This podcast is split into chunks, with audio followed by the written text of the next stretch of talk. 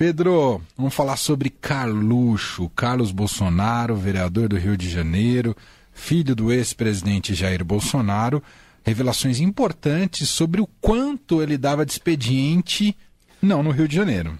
Exatamente, porque depois que o governo Bolsonaro acabou e o governo Lula assumiu, começaram a aparecer informações que antes estavam em sigilo. O Bolsonaro realmente acreditou que, as, que esse sigilo ia ser de 100 anos, né?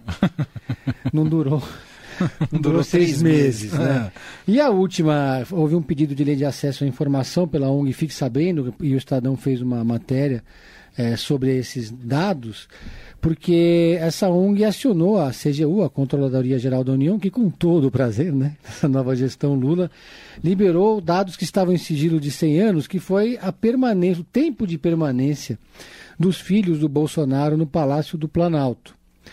É, bom, é, o, o, Eduardo Bolsonaro, é, deputado federal, foi o que menos ficou, mas trabalha em Brasília, deputado da expediente lá. O Flávio ficou super pouco. O Jair Renan, que, enfim, não, não tem nenhuma obrigação. Jair Renan é o 04. O 04. Foi quem ficou mais, ficou 151 horas entre 2019 e 2021. Mas o que mais chama a atenção é o tempo que o Carlos Bolsonaro, o Carluxo, passou no Palácio do Planalto enquanto era vereador no Rio de Janeiro. Foram 141 horas no gabinete do pai. No dia da, da, da, busca e apreensão dos apoiadores do Bolsonaro, por exemplo, foi um dia tenso, porque ele liderava ali o gabinete do ódio. Ele ficou 13 horas no Palácio do Planalto. E aí isso chama atenção, né? Porque depois que o Bolsonaro perdeu as eleições é, e foi para os Estados Unidos, o Carluxo foi junto com o pai para os Estados Unidos, só voltou na semana passada e não deu a menor satisfação para a Câmara dos Vereadores do Rio de Janeiro, que paga a ele um salário de R$ 16.257,69 por mês. É, e aí eh, ficou um, um, questionamento lá no Rio de Janeiro, pra, principalmente para quem votou no Carlos Bolsonaro, que é vereador desde os 17 anos, né? Que mandato é esse, né? Ele foi lá para o Rio, não apresentou pedido de licença e a, é, fui lá verificar com a Câmara Municipal, Câmara Municipal do Rio de Janeiro quais são os motivos que dão direito a uma licença remunerada. São, por exemplo, licença médica, ou oito dias depois de morte de parentes, casamento ou nascimento, que dá, dá cerca de 15 dias de licença. E, mas ele não apresentou nada, nenhuma dessas justificativas. Depois, segundo publicou o jornal O Globo, o, o, o jornal o Globo contou que nasceu um filho dele em Washington, no meio disso tudo. Mas se você somar o tempo que ele está nos Estados Unidos e de, de, que a Câmara Municipal do Rio voltou aos trabalhos, é muito mais é, do que em 15 dias. Ele não foi a nenhuma reunião, faltou a todas as sessões, não fez nenhum pronunciamento, não apresentou nenhum projeto de lei, Nossa. não deu expediente. Foi, se ele fosse um funcionário de uma empresa, teria sido mandado embora por abandono, né, abandono de, de serviço. Né?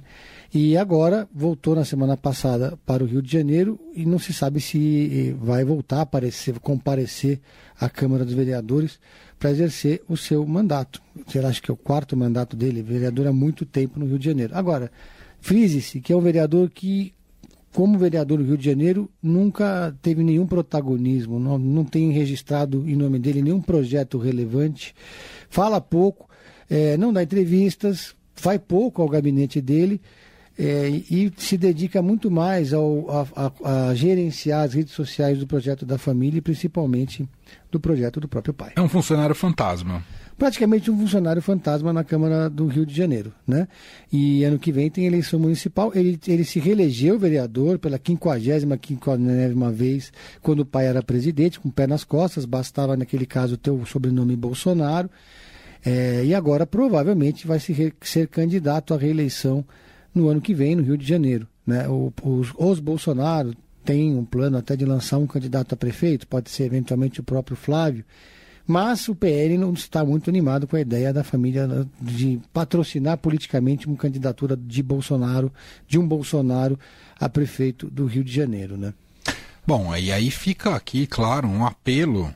Né? A gente está em São Paulo, mas fica um apelo aos colegas vereadores do Rio de Janeiro em respeito à população do Rio, afinal, eles são representantes da população, né, eleitos pelo voto, né, e devem servir a essa população. Exato. Se assim ele não faz, ele precisa ser tirado do cargo. E aí isso, claro, tem ali os trâmites necessários para isso. Não sei se é via comitê de ética, não sei, mas é inadmissível que isso ocorra, né? Que não trabalhe, não represente, uh, não, não tenha protagonismo, não é só ser punido na, nas urnas, na hora do voto.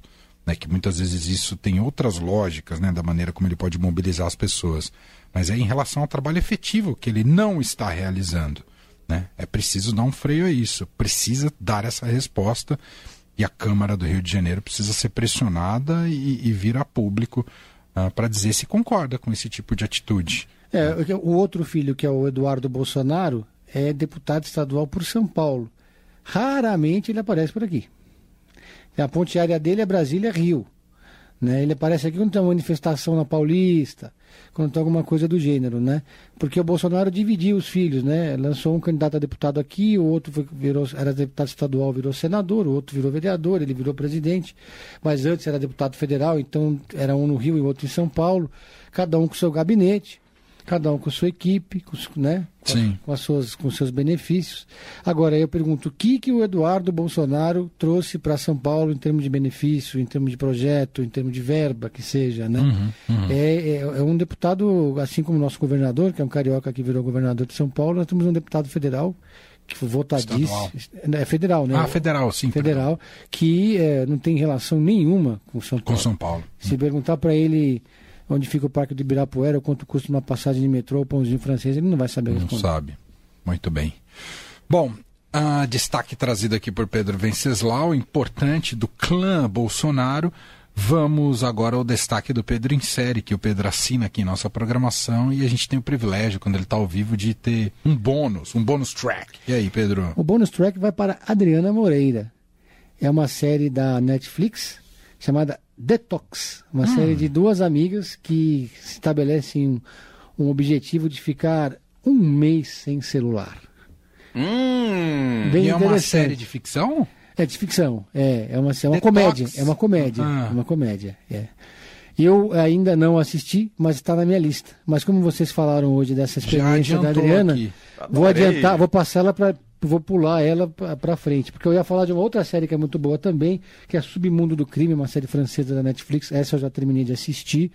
Uma série de ação, de suspense muito boa, mas eh, devido à intervenção da Adriana, vamos de detox. Eu vou assistir depois a gente comenta se ela é realmente engraçada, mas é uma experiência que eu não consigo me imaginar um mês sem celular. É.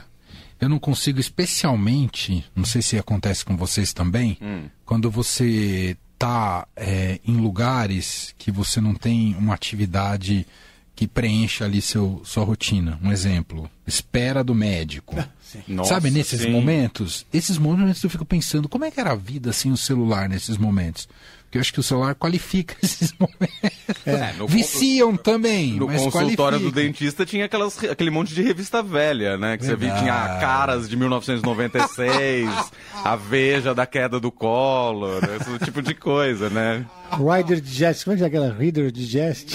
é, exato. Nossa, você lembrou uma muito das antigas. Olha, eu lembro, é. você vê como eu sou tiozinho do jornalismo, que eu ia fazer pauta, eu recebia um, um lote de ficha para dar retorno no orelhão. Ah, Daí a expressão. Como repórter. Mete ficha.